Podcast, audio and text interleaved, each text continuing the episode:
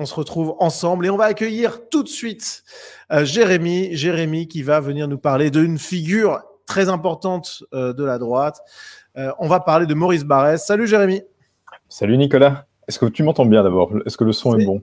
Parfait, nickel. Euh, c'est un plaisir de te retrouver. On va parler d'une grande figure idéologique. On va se cultiver, les amis, et on va essayer de chercher euh, chez euh, cet auteur de génie, clairement, hein, tous, tous ses contemporains le reconnaissaient. On va chercher des armes pour aujourd'hui. On va chercher à analyser eh bien, les moyens. de, les, choses à prendre dans, dans, la vie de Barès et dans ses écrits pour comprendre et, et attaquer les choses qui vont mal aujourd'hui. Euh, alors, est-ce que tu peux te présenter en deux mots, euh, Jérémy, pour ceux qui ne te connaîtraient pas Et ensuite, on va attaquer directement Barès et on fera un petit passage à un moment sur Idéo Choc, bien sûr. Parfait. Alors, en deux mots, rapidement, rapidement, euh, je suis Jérémy Banton, j'habite enfin, j'ai habité en Belgique, je suis belge, j'ai 26 ans, je suis à Varsovie maintenant, membre, enfin, participant en formation à l'Institut Iliad, comme ça on, les salue également, et récemment donc publié ce petit livre sur Maurice Barrès et créateur d'Idéochoc aussi, fondateur et animateur d'Idéochoc. Et voilà, passionné de philosophie, politique, de droite, voilà. Tout ce qu'il y a de bien et de mal. Oui, bah, écoute, c'est intéressant. Alors, je, je, je, précise, euh, parce que euh, ce, cet ouvrage a été édité par la Nouvelle Librairie, la Nouvelle Librairie partenaire Sunrise. Euh, c'est une excellente librairie parisienne, mais aussi maison d'édition. Vous avez un site en ligne, vous avez le lien dans la description avec le petit code promo Sunrise qui va bien évidemment. Euh, c'est nécessaire de soutenir ces librairies patriotes qui existent et qui font un excellent travail à la fois en tant que librairie. Vous pouvez vous rendre dans un lieu physique vous avez des ouvrages de grande qualité, vous avez des gens de grande qualité qui y travaillent. C'est nécessaire de fonctionner en réseau, les amis, euh, et puis aussi d'acheter vos bouquins, que ce soit en, commande à distance, etc., euh, via le site de la Nouvelle Librairie, nouvellibrairie.com. Vous avez le lien dans la description, je le répète. Mais c'est vraiment important de faire fonctionner euh, cet écosystème vertueux que nous devons créer, que nous devons alimenter. Et donc, c'est à la Nouvelle Librairie que tu as publié Maurice Barrès, Le Prince de la Jeunesse, dans la collection euh, Institut Iliade Longue Mémoire, hein, je crois que c'est ça? Tout à fait, oui, dans la collection Longue Mémoire de l'Institut Iliade, qui fait un petit peu des portraits comme ça d'auteurs importants pour la culture européenne et qui a gentiment accueilli mon petit essai sur Barès. Voilà. Alors, Maurice Barrès, c'est un auteur de génie, c'est une grande figure de l'avant-guerre et de la, même d'un petit peu après la guerre de 14-18. Euh, c'est quelqu'un qui est controversé, on y reviendra, euh, pour des bonnes ou des mauvaises raisons, on aura l'occasion d'en juger. Euh, en tout cas, c'est vraiment une figure très importante. Euh, mhm. Est-ce que tu peux nous, nous, dire à quel point il était connu et il était justement ouais, une, une figure de, de, de, la France en réalité? Oh, alors vraiment, il était une figure importante pour la fin du 19e siècle et pour le tout début du 20e siècle. Et comme tu le disais en introduction, je vais un petit peu rebondir là-dessus, il ne faudrait pas le voir comme un auteur un peu passéiste, tu sais, qui a mal vieilli, plein de poussière. souvent, quand on entend le nom de Boris Barès, on pense à de la poussière. Justement, dans mon essai, j'ai essayé de le, dynamiser un petit peu parce qu'à l'époque, et euh, c'est là où je reviens avec l'influence qu'il a eu à l'époque, euh, il a été couronné prince de la jeunesse. Et s'il a été couronné prince de la jeunesse, c'est qu'il y a une bonne raison, c'est qu'il a apporté quelque chose de dynamique en fait à toute cette jeune génération d'auteurs euh, fin de siècle, euh, plus début de nouvel siècle, et même la seconde génération, celle qui va, toucher, qui va être plutôt sous la Seconde Guerre mondiale, etc., tous ces auteurs un peu controversés. Et ce qui est particulier avec Barès, c'est qu'il a touché tant des personnalités de gauche que de droite, en fait. Parce qu'il a, tu vois, il a évoqué un sentiment qui était dans la société et qui était euh, ce, enfin, ce qu'il a appelé après le sentiment du déracinement, ce sentiment euh, de perte, en fait, ce sentiment de, doute qu'on peut tous avoir, parce que d'une certaine manière, on est un peu esselé, en fait, après la Révolution française, tu sais, c'est le grand siècle romantique. C'est oui. Musset qui se demande, mais, mais on, vit après euh, ce qui est passé et on vit avant ce qui va arriver. Donc, où en est-on en fait? C'est le moment aussi où, l'Église est très controversée. Et en fait, Barès arrive et essaie de, en fait, définir ça et essaye en même temps de trouver les clés euh, pour pouvoir euh, proposer quelque chose de nouveau, quelque part un nouvel élan vital. Et j'ai Pardon, je, termine juste. Et j'ai juste voulu en fait écrire ce petit essai pour montrer bien des aspects, en fait, on, est dans une situation similaire. Nous, on arrive aussi on a l'impression parfois d'être un peu perdu, euh, surtout quand on est jeune. On ne sait pas trop à quel sens vouer. Et euh, au final, on a besoin d'une méthode, une méthode pour retrouver notre enracinement, notre tradition, une méthode aussi de projection dans l'avenir.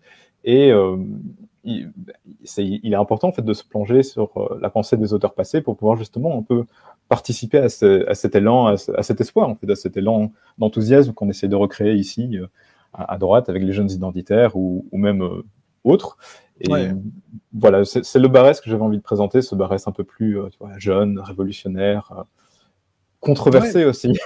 ah oui, alors il y a de la controverse, on reviendra sur ces accusations notamment d'antisémitisme, je pense que c'est important d'en parler. Euh, mais je, précise quand même pour nos amis gauchistes qui regardent cette vidéo euh, que déjà, premièrement, on n'est pas obligé d'évoquer quelqu'un et d'adhérer à sa pensée, déjà, premièrement. Hein, sinon, tous les biographes d'Adolf Hitler sont des nazis, ça fait quand même beaucoup, beaucoup de monde, donc c'est complètement débile. Euh, bon, là, je prends un exemple extrême. Euh, mais aussi et surtout, Maurice Barrès, euh, comme tu l'as dit dans ton entretien, enfin dans ton, dans ton essai, pardon, c'est quelqu'un qui était encensé par les gens de son époque, y compris par des gens de gauche, et qui mhm. d'ailleurs a manqué de peu d'avoir des funérailles nationales. Je l'ai appris dans ton ouvrage. Mais, euh, mais en fait, il s'en est fallu de peu. C'est juste que lui avait expressément demandé à être enterré sobrement dans, un, dans, le petit cimetière de son village. Mais sinon, il aurait eu des funérailles nationales il, me semble qu'il a eu des funérailles nationales, justement. Oui, mais après, il, ah a eu des... Oui, oui, tout à fait. Il n'a pas été mis au Panthéon, mais c'est un des seuls auteurs qui a eu des funérailles nationales. Je crois il y avait, enfin, c'était, euh, il y avait un million de personnes, je pense, qui étaient dans Paris pour son enterrement.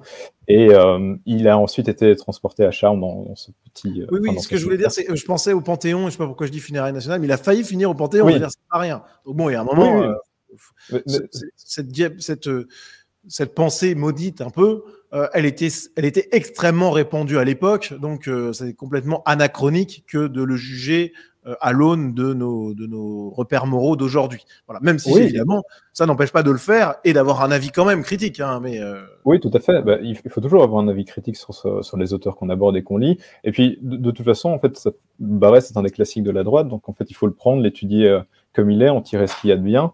Et puis, et puis même si les gauchistes euh, nous disent que c'est pas bien et qu'on n'a pas le droit de le faire, on s'en fout en fait. Parce que de toute façon, de toute façon quoi qu'on dise, euh, quoi qu'on dise, quoi qu'on fasse, eux n'aimeront jamais ce qu'on fait. Donc autant y aller euh, un peu comme ça y est sur le plateau de BFM, à tout, à toute berzingue quoi. Et puis tant pis. Enfin, dans, dans, le cadre de la légalité, parce qu'il faudrait quand même pas finir en prison, ça ce serait dommage. Mais sinon, il faut, il faut s'emparer de notre culture. C'est peut-être même notre défaut souvent, c'est que nous on, on hésite parfois un peu à, s'emparer de notre culture de droite. Et autant y aller, en fait, et autant comprendre d'où on vient, euh, ce qu'on doit faire et quelle est un peu notre tradition intellectuelle. Et puisqu'on parle de tradition, de transmission, euh, on a dans le chat euh, Monsieur Petit Breton qui dit Mon père a servi sous les ordres du petit-fils de Maurice Barrès, le capitaine Claude Barrès, qui servait comme officier au 9e RCP. Donc, incroyable.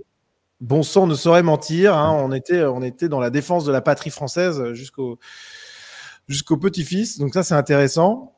Alors, euh, ce qui est amusant dans euh, cet ouvrage sur Maurice Barrès, c'est qu'il résonne avec un questionnement que j'ai moi régulièrement ces derniers temps. Tu, tu, tu, connais un petit peu, j'imagine, euh, ce qui m'anime en ce moment.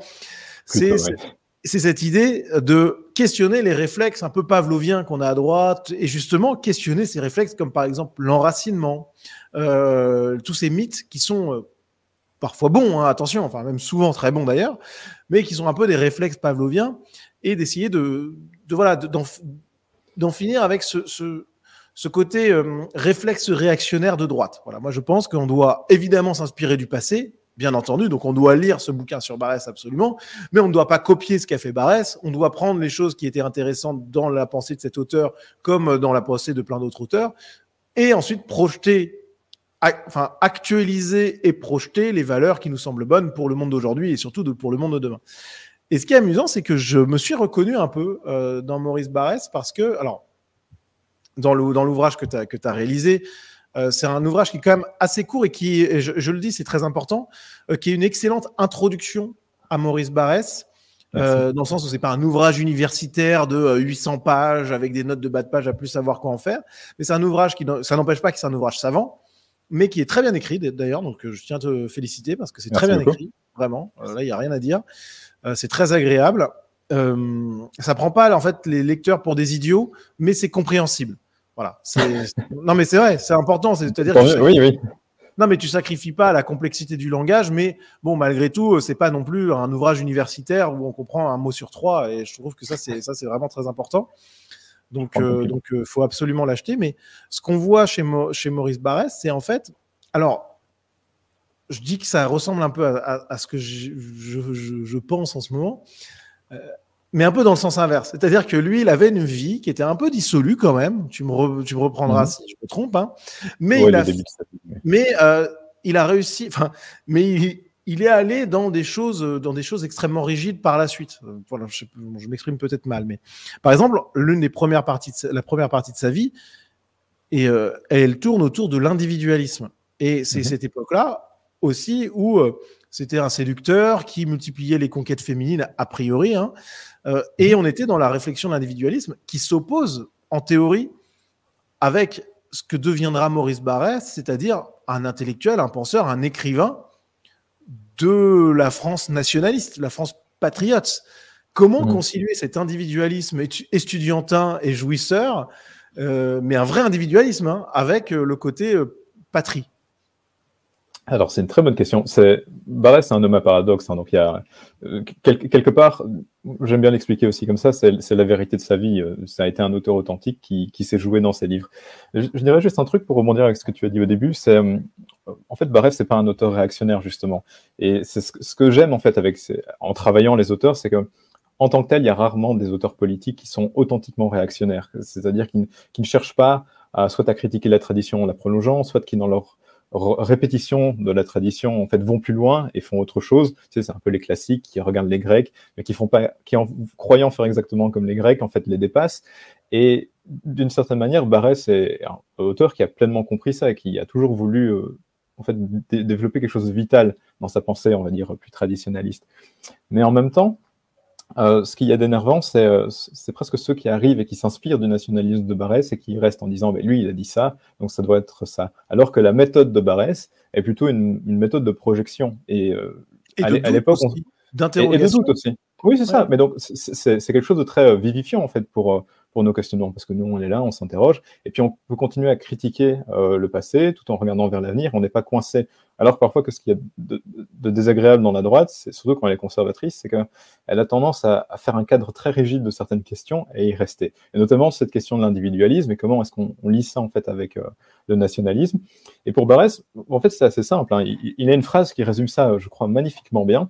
C'est, euh, je crois, penser solitairement, c'est s'acheminer à penser solidairement.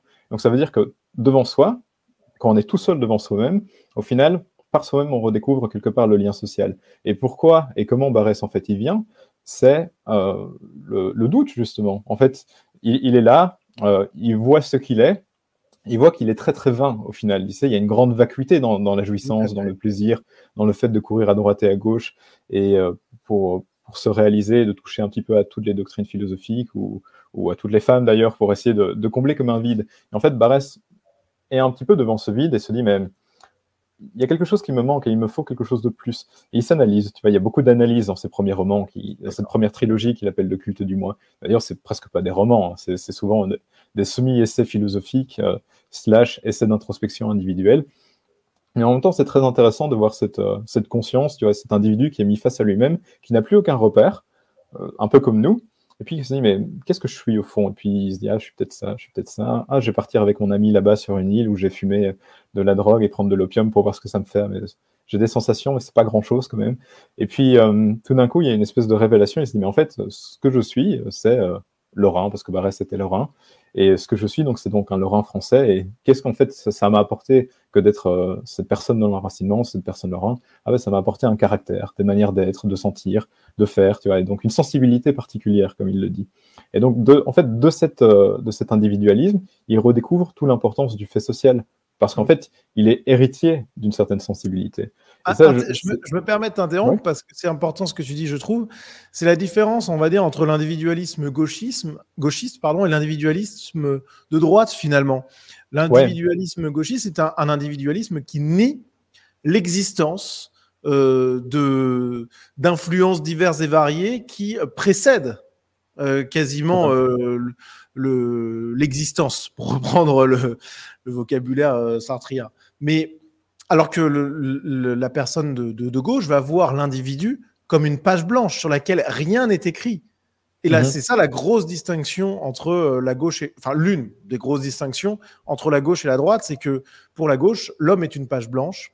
Et, et pour la droite, l'homme est déjà un récit dont l'introduction est rédigée. voilà. Alors après, libre à chacun d'écrire son roman, euh, de partir dans une nouvelle, un roman euh, de science-fiction, pourquoi pas, mais il y a déjà quelque chose qui est là. Et ça, c'est ce qu'on voit chez Barès, du coup. Ouais, tout à fait. Bah, ce que tu dis, euh, c'est vrai, en fait, quelque part, les gauchistes, c'est, enfin, la, gauche, pour mettre une grosse étiquette vraiment et pour simplifier, c'est moi tout seul, je suis, oh mon Dieu, je souffre, et mon moi, s'il vous plaît, ne, lui fait pas trop de mal et laissez-le là où il est, il fait ce qu'il veut, c'est un peu sa propre volonté individuelle du, de la recherche pure du plaisir, je fais ce que je veux et tant pis pour le reste. Tandis que quelque part cet individualisme de droite Cabaret, c'est beaucoup plus existentiel. C'est mais euh, il me manque quelque chose, je suis un peu insatisfait et vers quoi je dois aller. Et il s'ouvre en fait à des perspectives et il se découvre. Alors Barret, c'est un très joli mot pour ça. En fait, il, parle de biographie. en fait, on découvre toujours avec nos sensibilités à nous, nos sensibilités de, droite, qu'on a des biographies, qu'on fait partie de cette, cette longue ligne de la tradition. Et que justement, quelque part, c'est notre responsabilité, notre devoir de la continuer. Et c'est ce qui nous fait exister également, parce que quelque part, le sens de notre existence vient du fait qu'on est encadré, en tout cas chez Barès, par cette tradition, et donc on a une, une perspective d'avenir. Tu vois, c'est, c'est, beaucoup plus difficile de se sentir heureux dans sa vie quand on est là et qu'on, quelque part, on est comme un, un goret qui joue tout seul dans sa crasse, plutôt que quand on se dit, bon, mais en fait, moi, j'ai reçu euh, des beaux livres, j'ai reçu des, une belle ville, de l'architecture, euh, de la beauté en général, et euh, ah ça pourrait être intéressant, ça pourrait me faire du bien de participer, de mettre ma main à tout ça. Et donc, c'est un peu ce que nous apprend Barès, en fait, c'est l'origine du geste civilisationnel. Tu sais, on est toujours là à parler des valeurs de la civilisation et de ce que c'est. En fait, c'est très simple, c'est la perpétuation du beau, d'une certaine manière, mmh. et, du, euh, et de l'héritage euh, que nos ancêtres nous ont légué. rien, rien que ça, c'est déjà faire beaucoup. Oui, parce que déjà... quand tu parles concrètement d'héritage que nos ancêtres nous ont légué, donc c'est là où je me reconnais dans Barès. Tu as dit que c'était un être de paradoxe et je pense que je suis un être de paradoxe et que nous sommes tous des êtres de paradoxe et c'est ça qui fait la beauté de la chose aussi. Mais je me suis reconnu quand même dans son individualisme et même d'une certaine manière son républicanisme. C'est-à-dire que de ce que j'ai lu, mais alors peut-être que j'ai mis un peu trop de moi dedans, hein, dans, dans, ma lecture, mais je, vois quelqu'un qui quand même, euh, euh, même s'il a un, un, individualisme de droite, hein, enchâssé dans quelque chose de plus grand malgré tout, c'est quand même quelqu'un qui reste rétif aux sociétés que moi j'appelle organiques et qui est républicain en fait, qui n'est pas, euh, tu vas, tu vas me dire si je me trompe ou pas, mais qui n'est pas un nostalgique de l'ancien régime par exemple. Ah non, non, pas du tout. Euh, Barès disait quelque chose comme Versailles pue l'idéalisme. Euh, donc c'est en opposition avec Charles Maurras d'ailleurs, qui est l'autre grand penseur, on va dire, de l'époque. Ils étaient amis, bien sûr, mais euh, ils se partagent sur cette question. Et comme tu dis, tient en fait que Barès n'est pas réactionnaire, pas du tout. Euh, lui, il essaie, en fait, il essaie toujours, je vais le dire comme ça, hein, euh, de voir l'unité dans l'histoire de France. C'est-à-dire qu'il y, y, a le fait de la Révolution, et en fait, à, ses yeux, c'est même intéressant parce que tout d'un coup, il y a un, émoi, tu vois, il y a un élan populaire, il y a un état d'âme en fait. Et c'est ce qui compte pour Barès, c'est qu'il y ait des états d'âme. En fait, c'est l'état d'âme qui soigne son régime. Après, je voudrais juste préciser parce que Barès est quand même un penseur organique. Il aime bien, euh, il aime bien voir qu'un peuple soigne son état et sa propre organisation, ce qui fait qu'il est pour le fédéralisme, pour le régionalisme aussi d'une certaine manière, parce que chaque, chaque personne dans son groupe, dans son groupe plus ou moins élargi d'individus, donc sa région, a une certaine manière d'être, de faire les choses, et donc ce serait stupide à ses yeux euh, que d'uniformiser tout ça sous la même loi. Mais par contre, c'est pas un nostalgique de l'ancien régime, c'est parce que c'est pas parce que pour lui c'est fini tout simplement. et Très intéressant.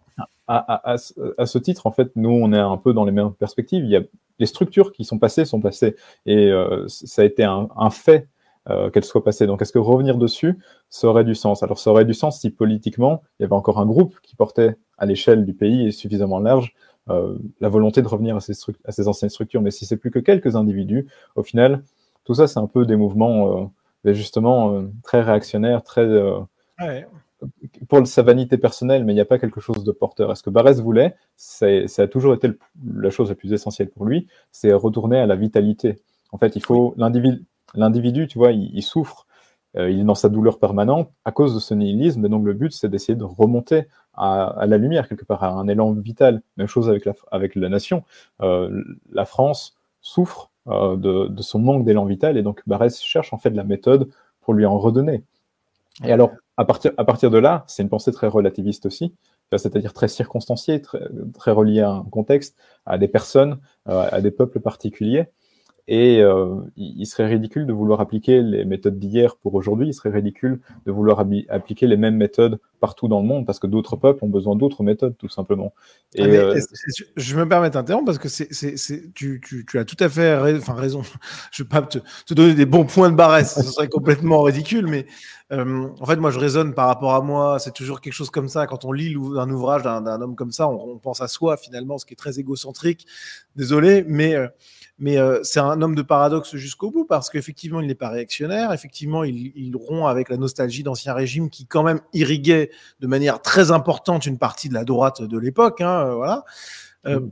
Mais malgré tout, ça reste quand même un énorme réactionnaire sur la question religieuse la question de l'enracinement, puisqu'il va même jusqu'à se mobiliser pour essayer de sauver des églises. Bon, alors, c'était dans un, ça n'avait rien à voir avec la, fin des églises euh, qu'on vit aujourd'hui, où là, malheureusement, il y, aurait bien besoin de plusieurs barresses pour, sauver euh, le patrimoine religieux français. Mais, mais euh, il y a un côté quand même où plus l'âge avance, peut-être, hein, j'en sais rien, il s'assagit et il devient de plus en plus réac, entre guillemets, non? Oui. En fait, je vois ce que tu veux dire. C'est juste que par rapport à l'Église, par exemple, c'est, euh, il se positionne en fait sur la loi de séparation de 1905 en France, qui, qui, qui était dirigée par le couple. C'est historique autant pour moi. Oui, oui c'est ça. Plutôt par le couple socialiste. Et en fait, euh, Barrès s'y oppose parce qu'il dit bah, l'Église a toujours fait partie de la tradition française. Donc pourquoi est-ce que soudainement vous voulez vous séparer? Euh, Vous voulez vous séparer d'elle? Donc là, euh, et puis la France était encore très catholique à l'époque, tu sais, on est en 1905, donc ça, n'avait pas sens. Et là, il y avait vraiment un agenda politique auquel il s'y opposait. Euh, après, euh, sur, le reste, sur le fait qu'il devient réactionnaire au plus l'âge avance, en fait, c'est à, à, voir en fonction du, c'est à relier au contexte historique de l'époque. On est au moment où Barès a quand même découvert le nationalisme, et comme je te dis, son nationalisme a quelque chose de beaucoup plus vital. Et à ce moment-là, il est même encore un peu ouvert, c'est-à-dire que Barès s'intéresse à plein de traditions européennes différentes, hein, que ce soit euh, l'Espagne, euh, ce soit encore même euh, l'Italie, avec Venise notamment, qu'il aime beaucoup. Et même, il est encore un peu attaché à la tradition intellectuelle allemande, donc il y a plein de choses qui l'habitent. Mais justement, il y a l'Allemagne qui monte de plus en plus et qui est tout aussi unifiée. Et donc, en fait, Barès rigidifie ses positions parce qu'il a peur de voir la France être envahie par l'Allemagne. Et c'est un réflexe naturel, ça. C'est-à-dire que c'est un réflexe de militant quelque part. Faut... Il peut aimer l'étranger, mais euh, à titre intellectuel, mais quand ton pays est en danger, il faut un petit peu radicaliser les positions quelque part. Et c'est le chemin qu'il a suivi euh, jusqu'à la fin de sa vie, parce qu'après il y aura la Première Guerre mondiale en 1914, et là Barès prendra vraiment fait et cause pour la France avec quelque chose de très euh, clos. Ouais, non, mais c'est intéressant parce que ça, ça rejoint, on l'a encore, les gens vont dire que je fais que de parler de moi, désolé, mais c'est très, voilà, mais ça rejoint un peu le, ce que j'ai, ce que j'essaye d'avoir, la pensée par contexte, la pensée de contexte. C'est-à-dire que, je prends cet exemple-là, ça, ça fera peut-être pas plaisir, ça fera peut-être pas plaisir à quelques-uns qui nous écoutent, mais euh, quand je dis que le libéralisme philosophique, dans le sens liberté individuelle, droit individuel, rejet de l'absolutisme royal, rejet de la société organique et de la, de la, la, la suprématie de la société religieuse, à mon sens, je précise, c'était une bonne chose euh, au, dans le XVIIIe siècle, parce que bah, la, la, moi, j'aurais pas du tout aimé vivre dans la société d'Ancien Régime, je le dis clairement. Euh, dans le contexte, c'était pas mal.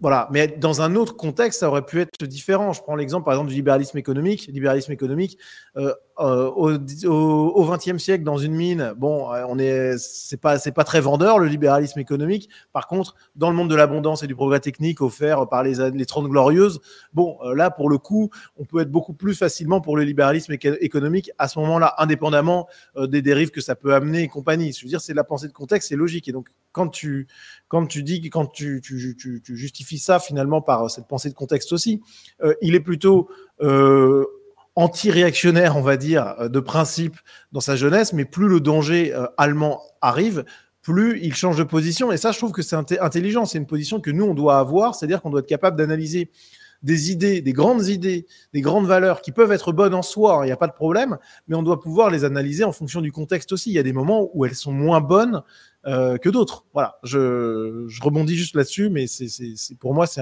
intéressant, je trouve. Euh, et, et d'ailleurs, ce, que je ce que je retrouve chez Barès aussi, et tu vas pouvoir m'éclairer un peu là-dessus, mm-hmm. c'est que je retrouve peut-être un travers de la droite aussi. Euh, C'est-à-dire mm -hmm. que on a une pensée un peu euh, aristocratique Mhm. Et que pourtant, on cherche à imposer à la masse. Ça, à mon avis, c'est un énorme travers de droite.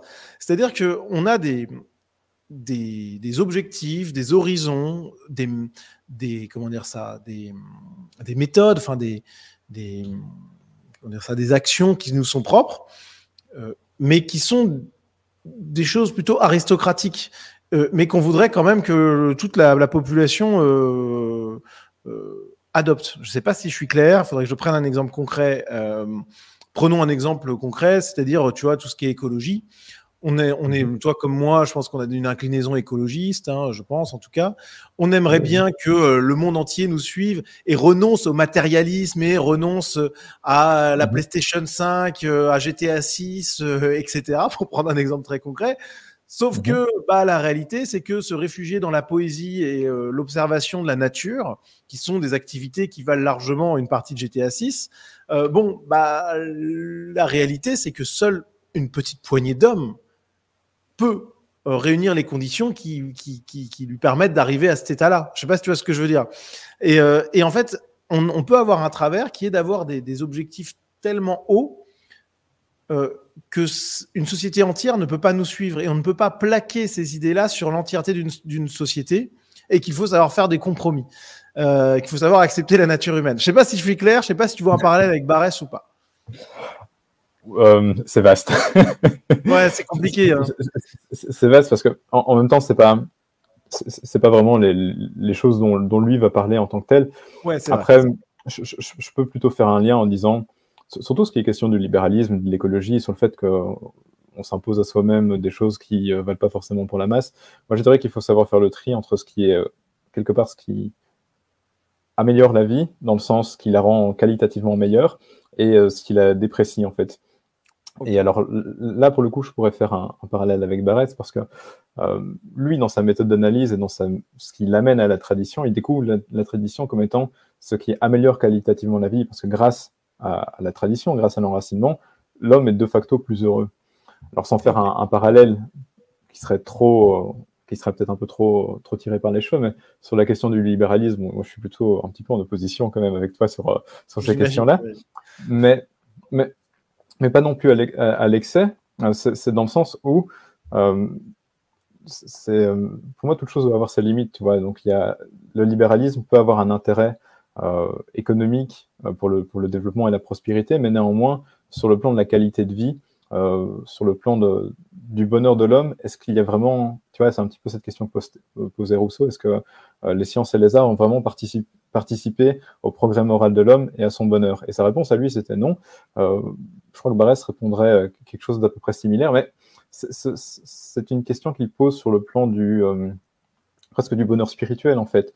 Euh, est-ce que forcément parce qu'on a TikTok sur nos téléphones aujourd'hui, est-ce que parce qu'on est capable de scroller ou d'avoir accès à 15 000 contenus différents sur YouTube, est-ce que forcément on est plus heureux pour ça? Et donc il y a, en fait, je dirais que un peu comme Barès, il faut jamais aborder les choses avec des préjugés, des, des a priori. Il faut plutôt euh, analyser et trier le bon grain de livret, comme on dit. Et donc voir ce qui euh, participe euh, de la ce qui va participer de la, construction de notre individualité, de notre moi, en le renforçant, en le rendant meilleur. Et c'est là où, quelque part, quand on est leader, quand on a un point de vue de, de figure, je crois que c'est important de quand même parfois durcir le ton, justement, par rapport même à ce que les autres peuvent faire, parce que, évidemment, les gens ont tendance à te suivre et donc à t'imiter euh, parce que l'homme est un animal mimétique. Et là, si euh, tu es capable de bien trier le bon grain de livret, si tu es capable de dire aux gens, ah ben là, là peut-être que c'est plus intéressant euh, d'avoir un comportement X ou Y, ou y plutôt que d'avoir tel comportement et de passer des heures sur votre téléphone ou avoir du coca tous les jours. forcément, vous vous sentirez plus heureux dans la vie. Et donc, voilà, je, je, répondrai à ça comme ça, mais on est sur des, sur des questions je trouve qu'ils sont très compliqués hein, parce que c'est vrai que d'une certaine manière, euh, les gens ont l'air plus heureux, mais est-ce qu'ils le sont vraiment? Tu sais, c'est et, parfois très grande question. Non, mais c'est une vraie question parce que parfois tu, tu discutes avec les gens, ils vont dire oui, je suis content, je peux voyager, etc. Mais dans le fond intérieur, il n'y a plus aucune étincelle en fait. Et c'est ça, tu vois, que, que, que j'aime chez des figures comme comme Barès et qui sont là très aristocratiques dans, leur démarche, très noble. Mais en fait, le but, c'est de retrouver l'étincelle de la pensée, l'étincelle de la vie. Et enfin, pour, la petite anecdote, c'est un truc que j'ai compris quasiment, on va dire, par expérience. La première fois que je suis allé à Bruxelles et que j'ai pris le métro, moi j'avais 18 ans, parce que j'étais jamais allé en ville avant, je viens de la campagne vraiment perdue en Belgique. Et j'ai cette expérience où je monte dans le métro et j'ai les gens en face de moi qui ont une tristesse dans les yeux pas possible et qui ont l'air complètement déprimés en revenant du travail. Et tu vois, j'ai eu un, réflexe par rapport à la modernité en disant ouf, il y a un problème.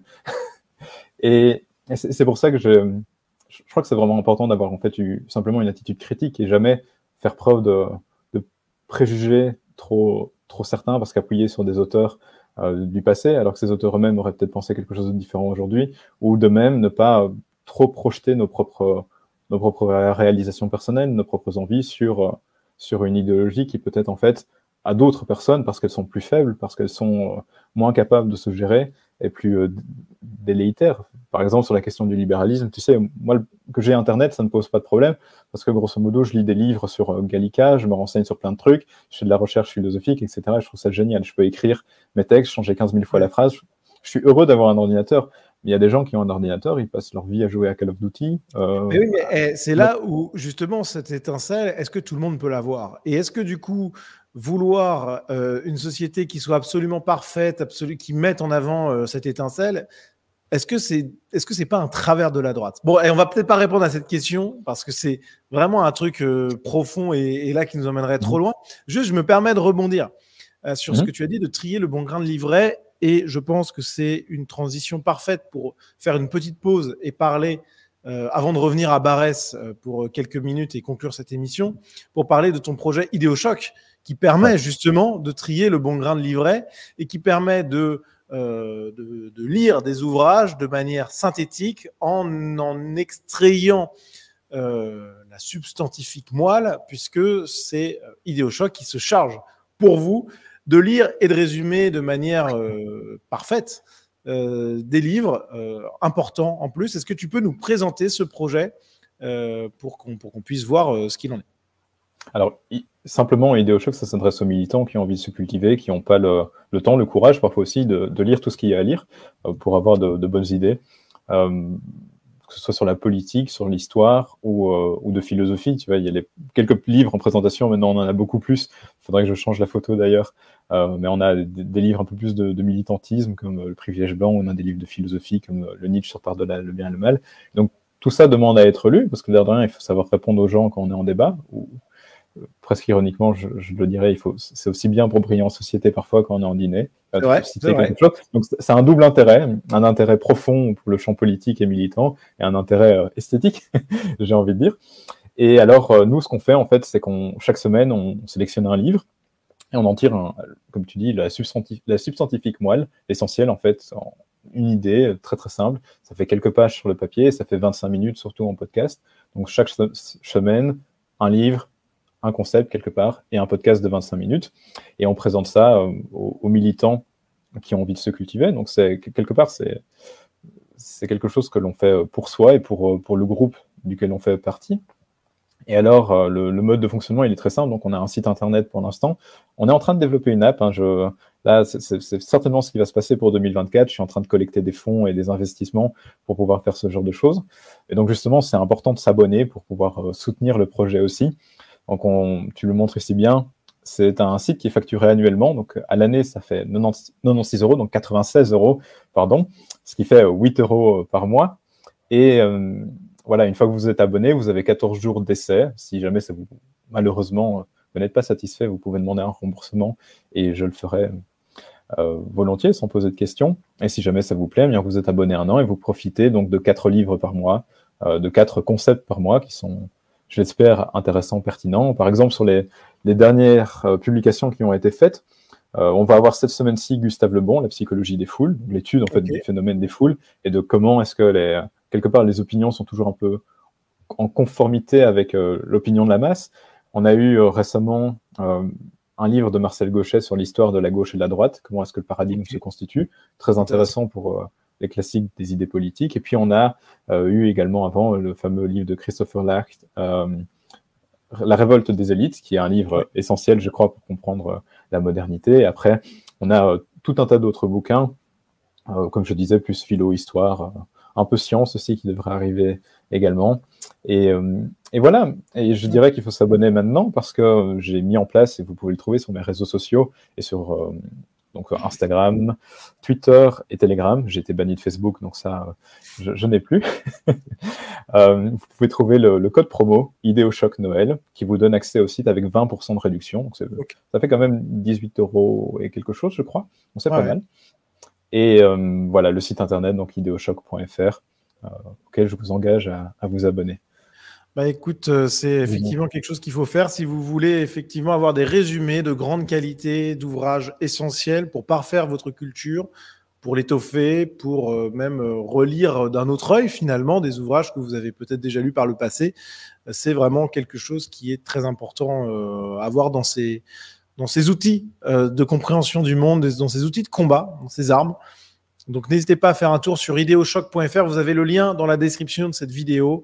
Et puis bah, nous, on va revenir sur Maurice Barrès pour conclure un petit peu cette émission.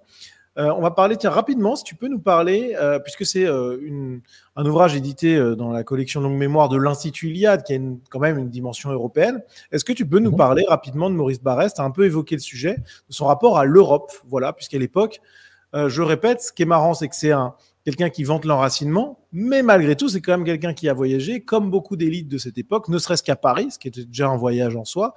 Euh, mais on a beaucoup de, voyages dans les capitales européennes qui existent entre les élites euh, de cette civilisation. Mmh. Donc voilà, tu peux nous parler de Maurice Barrès et de l'Europe. Ouais.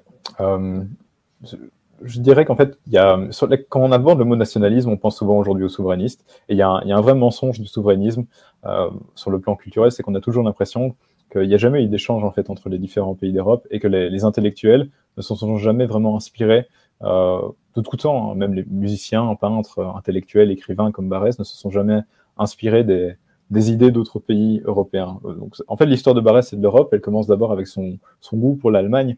Barès était euh, attaché à la philosophie allemande, il aimait bien Fichte, qui est un grand philosophe allemand, il aimait bien Heinrich Heine, qui est un poète allemand, il aimait bien Goethe, tu vois, ce, ce genre de choses est important pour lui.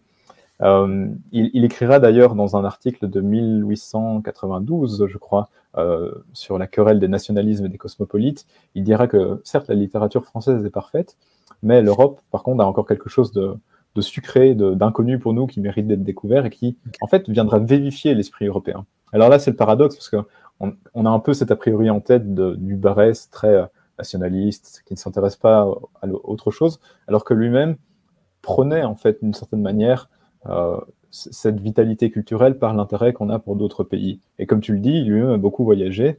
Euh, au moment où il découvre, par exemple, qu'il est, euh, qu'il est, un, enfin, qu'il est un homme de tradition, qu'il est enraciné, qu'il est lorrain dans son livre, et qu'il dit en fait je suis lorrain, c'est comme ça qu'il le dit dans ce, livre Un homme libre dans le culte du. Euh, Barès court à Venise, tu vois, parce qu'il adore Venise, il trouve ça magnifique. Il écrira d'ailleurs un grand livre sur Venise qui s'appelle Amor et Doloris Sacrum, magnifique bouquin d'un style superbe. Il ira aussi en Espagne, il ira à Tolède, euh, il adore le Greco, qui est un peintre espagnol, il ira en Syrie, dans les pays euh, du Levant, où il mènera sa, fameuse enquête au pays du Levant. Il écrira un superbe roman d'ailleurs sur, euh, sur le sujet qui se passe au, Levant, qui s'appelle Un jardin sur le Ronde. Donc il y, a un, il y, a un rapport en fait qui est beaucoup plus intellectuellement ouvert en fait aux influences européennes. Et c'est ce que ce qu'en fait les, les souverainistes ou, ou les, les nationalistes d'aujourd'hui parfois comprennent pas, c'est qu'intellectuellement parlant, on peut avoir un intérêt pour des autres pays étrangers, tout en ayant quand même, à l'époque de Barès, des politiques un peu plus fermées. Donc il y a une distinction à faire entre l'intellectuel Barès qui est euh, passionné euh, par, euh, par la question de philosophie allemande, par la poésie romantique, par l'Espagne, Venise et, le Levant, et puis il y a le politicien Barès qui se dit, bah, j'ai beau être passionné par tout ça, il faut que mon pays continue d'exister, donc il faut le défendre. Et c'est la finesse aujourd'hui que parfois on, manque. Enfin, je un petit peu peut-être me, lancer trop loin, mais parfois quand j'écoute des gens comme Rougeron qui parlent et qui disent euh, qu'on doit forcément euh, en rester à la France et qu'on a défrancisé euh, l'esprit français parce qu'on est de la nouvelle droite, qu'on a un imaginaire germanique, moi ça me mérite un peu les, ça mérite les ne poils. Ne parlons pas des sujets qui fâchent, n'invoquons pas le, la personnalité, la personne de Pierre-Yves Rougeron, qui est sans doute l'un des êtres les plus détestables euh, à droite actuellement, si tant est qu'il soit de droite. Euh, il, il, sa pensée et sa personne sont abominables, je le dis clairement, ça me rend complètement fou d'écouter ces entretiens, et notamment euh, l'entretien qu'il a eu avec Rodolphe Cart, où il crache sur le courant identitaire en racontant n'importe quoi vraiment n'importe quoi euh, me rend dingue. Mais bon, bref, c'est pas le sujet, mais euh, mais, euh, mais, mais, mais mais oui, euh, effectivement, Rougeron et, et comme d'autres, malheureusement, sont des, des, des, tenants de ce courant souveraino-souverainiste, on va dire, quoi, euh, sont des, des, des gens qui n'ont pas l'amour de la civilisation européenne, ou en tout cas qui le cachent bien, euh, et qui sont dans une opposition frontale et quasiment militaire. Bon, on va, va se demander si s'ils prendront les armes un jour, j'ai quelques doutes, mais notamment contre l'Allemagne. Et c'est vrai que oui, bon, mais... quand on regarde l'histoire de Barès, on se rend compte que bah oui, il y a quand même effectivement une opposition au nationalisme allemand. Euh, c'est la, la, loi de l'histoire. Mhm. Mmh. Mais il y a aussi euh, des échanges entre les élites, il y a des voyages, il y a en fait une, une fraternité euh, naissante. Je sais pas, j'ai l'impression Oui. de ça. Mais c'est un petit peu comme pour tout. Bon, sur Rogeron, moi je le connais pas personnellement, je sais pas euh, qui il est, et je, je préfère pas juger. Oui, moi, le, contre, euh, jugement que je viens de porter, il m'appartient à moi et moi seul et euh, je l'assume 100%. Mais il n'est- c'est pas forcément le tien. hein. Je donne mon avis Mais- à moi. Désolé de t'avoir entraîné là-dedans. Non, non, non, pas de souci. Mais par contre, ce qui est intéressant, c'est de, voir en effet, comme tu dis, qu'il y a toujours eu des échanges dans la culture européenne. Pour prendre un autre exemple qui n'est pas relié à Barès, euh, Jean-Sébastien Bach, qui est un musicien que j'adore, quand il écrivait des, euh, quand il écrivait sa musique, il s'inspirait de toute la tradition européenne. On retrouve tant des mazurkas qui sont polonaises que des menuets qui sont français, que les danses traditionnelles allemandes dont le nom euh, actuellement m'échappe.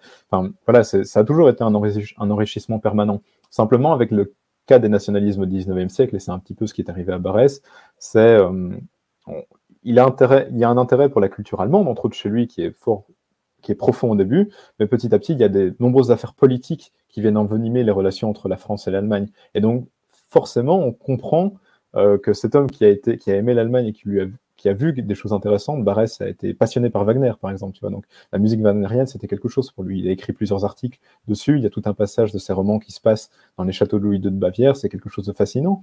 Mais voilà, il y a, des affaires qui, enveniment la situation politique entre la France et l'Allemagne. Il y a des mobilisations de troupes parfois. Euh, il y a l'invasion, euh, enfin, il y a l'attaque sur Tanger en 1905. Et donc, forcément, euh, l'homme qui a été barré, c'est la plupart des nationalistes du 19e siècle n'ont pas envie de réagir positivement après face à la culture allemande. C'est comme dire aujourd'hui à des Ukrainiens, bah, il y a trois ans, vous aimiez bien Pushkin, pourquoi est-ce qu'aujourd'hui, vous aimez plus Pushkin Bah, C'est le Ouais. grand poète de la Russie, leur pays est envahi par la Russie, c'est pas le moment, quoi. Bah oui, oui. Et, et, et simplement, parfois, j'ai l'impression qu'on qu'aujourd'hui, on, on joue justement de la posture quand on est nationaliste, parce qu'on a tendance à attaquer euh, de manière très véhilitaire l'Allemagne, alors qu'en soi, les, en- les échanges culturels ont toujours été là, et euh, aujourd'hui, plus que jamais, euh, justement, c'est important qu'on ait des, des entrecroisements entre tous les pays européens, parce que nos- la culture de différents pays européens est en train de, enfin, tomber en lambeaux. C'est, c'est- je veux dire, plus, plus grand chose de vraiment actif euh, dans, dans chacun de nos pays. Donc, on redécouvre en fait un peu par soi-même l'ensemble de ces traditions et de ces fils européens. C'est pour ça que d'ailleurs, la conclusion de mon livre, j'avais voulu la faire comme, à partir de Barès, un dépassement un peu critique de Barès. Je disais que ce qui était important aujourd'hui, c'est de retrouver nos, en fait, nos biographies de français, mais européens, d'allemands, européens, de polonais, européens ou de belges européens. C'est-à-dire qu'à partir de notre être enraciné local, retrouver aussi le fond commun. Parce qu'en fait, tout ça est très dialectique. Et en faisant notre généalogie à nous, tu vois, notre généalogie d'individus, on regarde un petit peu les influences intellectuelles qu'ont pu avoir nos, nos enfin, qu'ont reçu nos pays, qu'ont reçu nos différentes individualités. Et très rapidement, on voit qu'elles ont, qu'elles traversent l'Europe. Donc, il y a un fond commun qui est euh, indéniable. Et ce serait ridicule de dire le contraire. Ce serait aussi ridicule de dire que à l'époque de la Grèce, euh, de la Grèce antique, Athènes, Sparte, euh, Corinthe et Thèbes n'avaient rien en commun. Et c'était leur cité individualité. Mais au fond, il y a l'Éléade qui est là, tu vois, le- l'ensemble Ouais. culturel hellénique. Il y avait Homère, par exemple. Oui. Et euh, nous, on a la même, nous, on a la même chose. Mais simplement, c'est un rapport dialectique. Il y a des fois où la nation est plus forte. Il y a des fois où elle est plus faible. Et donc, politiquement, parfois, elle devait être plus forte, comme chez Barès. Elle devait être plus forte face à l'Allemagne unifiée. Mais quand elle est plus faible, il est important justement de prendre conscience de ce fond Ouais, commun pour pouvoir faire en sorte qu'elle renaisse. Et là, il y a, y a, un dépassement critique du nationalisme à avoir. Je ne suis pas contre hein, qu'il y ait des nationalismes, mais simplement, euh, dans quelle mesure il est pertinent encore aujourd'hui politiquement? Oh là, tu lances un nouveau débat qui est un débat que j'adore. Vraiment, mais oui, oui, non, mais tout à fait, tout à fait, tout à fait. J'ai envie de dire plein de choses, mais il faut qu'on avance. Mais ce que tu dis mhm. est tout à fait vrai, évidemment. Le parallèle d'ailleurs avec la Grèce antique est, saisissant à plus d'un égard sur ce sujet-là, comme sur d'autres. Il y a plein de choses à dire. Euh, et on ferait bien de se préparer euh, aux guerres médiques plutôt que de s'entretuer. Euh, alors, euh, pour finir sur, sur ce truc-là, peut-être mhm. un mot quand même sur ah, je, réfléchis parce qu'on est, on est quand même, on a quand même, on, on y va. Euh, il y a une, une, notion qui apparaît chez Barrès, si tu peux en dire deux mots, euh, c'est la question euh, de la race. Voilà, c'est-à-dire qu'on est dans un sujet qui mhm. aujourd'hui d'ailleurs peut ressurgir. Hein. Alors par la gauche cette fois-ci, c'est plus par Barrès, mais la, la race en tant que soit construction sociale, soit que réalité bioculturelle ressurgit dans le débat public. Et ce qui est intéressant, c'est que Maurice Barrès euh, est dans cette période où, alors, ce terme-là est communément admis de par sa dimension poétique, j'ai mmh. envie de dire, hein, historique, hein, la race française, bon voilà, mais qui également rencontre les premières avancées scientifiques. Et c'est là où c'est intéressant, Maurice Barrès, il arrive à, à, une jonction, je trouve, entre euh, le, le mot et la, la, définition scientifique. Donc, je ne sais pas si tu veux parler un petit peu de ce sujet-là en quelque temps. Oui, oui. Bon, sujet controversé aujourd'hui, qui, comme tu dis, il n'était pas à l'époque. Hein. Grosso modo, c'était euh, c'était quand même plutôt ennemi. Euh, D'une part, parce qu'en fait, le mot avait pas le même sens. Hein. Aujourd'hui, on entend on entend race, on entend forcément Seconde Guerre mondiale. Derrière, c'est le, le murmure en fond que tout le monde a. À l'époque de Barès, race, ça veut presque dire euh, peuple, gens, euh, esprit même parfois, c'est-à-dire que des gens d'une certaine race spirituelle. Donc il y a, y a une, en fait, il y a une polyphonie du mot race euh, que nous on a oublié, qui a été occultée par la dimension biologique. Et justement, en fait, quand on lit Barès, on, découvre que la race n'a pas ce sens uniquement biologique. Elle a, elle a ce sens biologique parce que c'est le premier fait. Euh, être d'une race, c'est être d'un pays, donc c'est être d'une famille, c'est être d'un endroit particulier avec ses particularités euh, de sensibilité.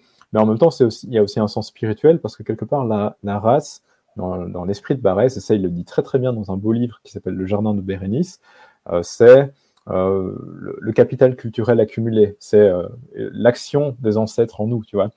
Et donc, la race est quelque chose d'authentiquement formateur pour l'homme et connaître sa race, savoir d'où l'on vient, c'est presque une méthode pour pouvoir après conduire sa vie. C'est-à-dire qu'on on sait qu'on est dans un endroit, donc forcément, on a quelque chose de plus encadré qui, qui nous permet de, voir ce qui est bon ou mauvais pour nous. Quelque part, c'est un peu ce critère qui nous permet de trier le bon grain de livret, comme on, le disait tantôt. Et euh, à, ce, titre, en fait, Barès euh, a une conception qui est très ouverte euh, de la race, parce que c'est pas quelque chose de forcément, c'est déterminant chez lui, mais c'est surtout quelque chose à accepter. Donc, en fait, on découvre sa race, on découvre qui l'on est, et une fois qu'on l'a découvert, il y a toute une possibilité de, de projection qui s'ouvre. Quelque part, c'est un marchepied. Et euh, moi, j'aime bien le voir comme ça. La race, ça le fait premier, mais pas premier dans l'ordre de la dignité, mais premier dans l'ordre du temps. Donc en fait, euh, à partir de la race, on, ouvre des possibilités et on, on, s'ouvre ben, à, à, une découverte culturelle beaucoup plus profonde euh, de ce que l'on est, de ce que, de ce que nos ancêtres ont vécu et de ce qu'il y a encore à faire aussi. Et justement, en fait, Barès, il, a, il y a un débat à l'époque, enfin, un débat non, il n'y a pas vraiment de débat parce que tout le monde est d'accord, mais disons qu'il y a un, auteur important de l'époque et un, biologiste, je vais dire c'est comme ça, qui s'appelle Jules Souris, euh, qui à l'époque est un grand scientifique français du 19e siècle et qui aura une tendance à, vraiment montrer, à vraiment essayer de prouver euh, que l'inconscient et nos pensées sont toujours issus d'une race particulière. Et alors Barès reprend ça un peu à son compte, mais c'est toujours une justification de ce qu'il pensait déjà avant. Euh, il était un ami de Souris, évidemment, mais euh, en fait, il trouve dans, dans, la science, il trouve qu'une justification de sa propre poésie, quelque part. Et donc, c'est intéressant de voir que, justement, face aux faits scientifiques, il se laisse jamais non plus totalement enfermé dans le fait biologique, mais il y a toujours une porte et une ouverture pour l'intellect, en fait, la spiritualité. Chose que, qui, qui a qui a plu en fait dans le débat contemporain. On entend parfois race par le fait uniquement euh, très biologique, alors qu'en fait, euh, moi, quand j'entends race, suite à ma lecture de Barès, j'entends aussi culture, euh, j'entends art aussi, j'entends esprit, enfin, j'entends tout un tas de choses qui sont, qui sont différentes. Et oui, je, trouve que la réflexion qu'il a dans ses livres est intéressante sur le sujet, parce que c'est, comme je le dis, c'est jamais, comme on le dit si bien, quelque chose qui vient surdéterminer l'homme, c'est plutôt quelque chose qui, une fois accepté, nous lance en fait vers l'avenir. Ok, non, bah écoute, c'est super intéressant d'avoir cette, euh, cette lecture-là des choses. Donc, euh, donc euh, je, suis, je suis heureux de t'entendre sur ce sujet. Et puis pour finir, allez, puisque je parle souvent des postures de droite, les grands discours, les grandes idées qui se font très bien sur le papier, mais que finalement, bon, déjà, quand on voit dans le concret, il y a peu de gens qui les appliquent, mais parfois, souvent, même en réalité, les gens eux-mêmes qui promeuvent ces belles idées, ben, ils ne les appliquent pas.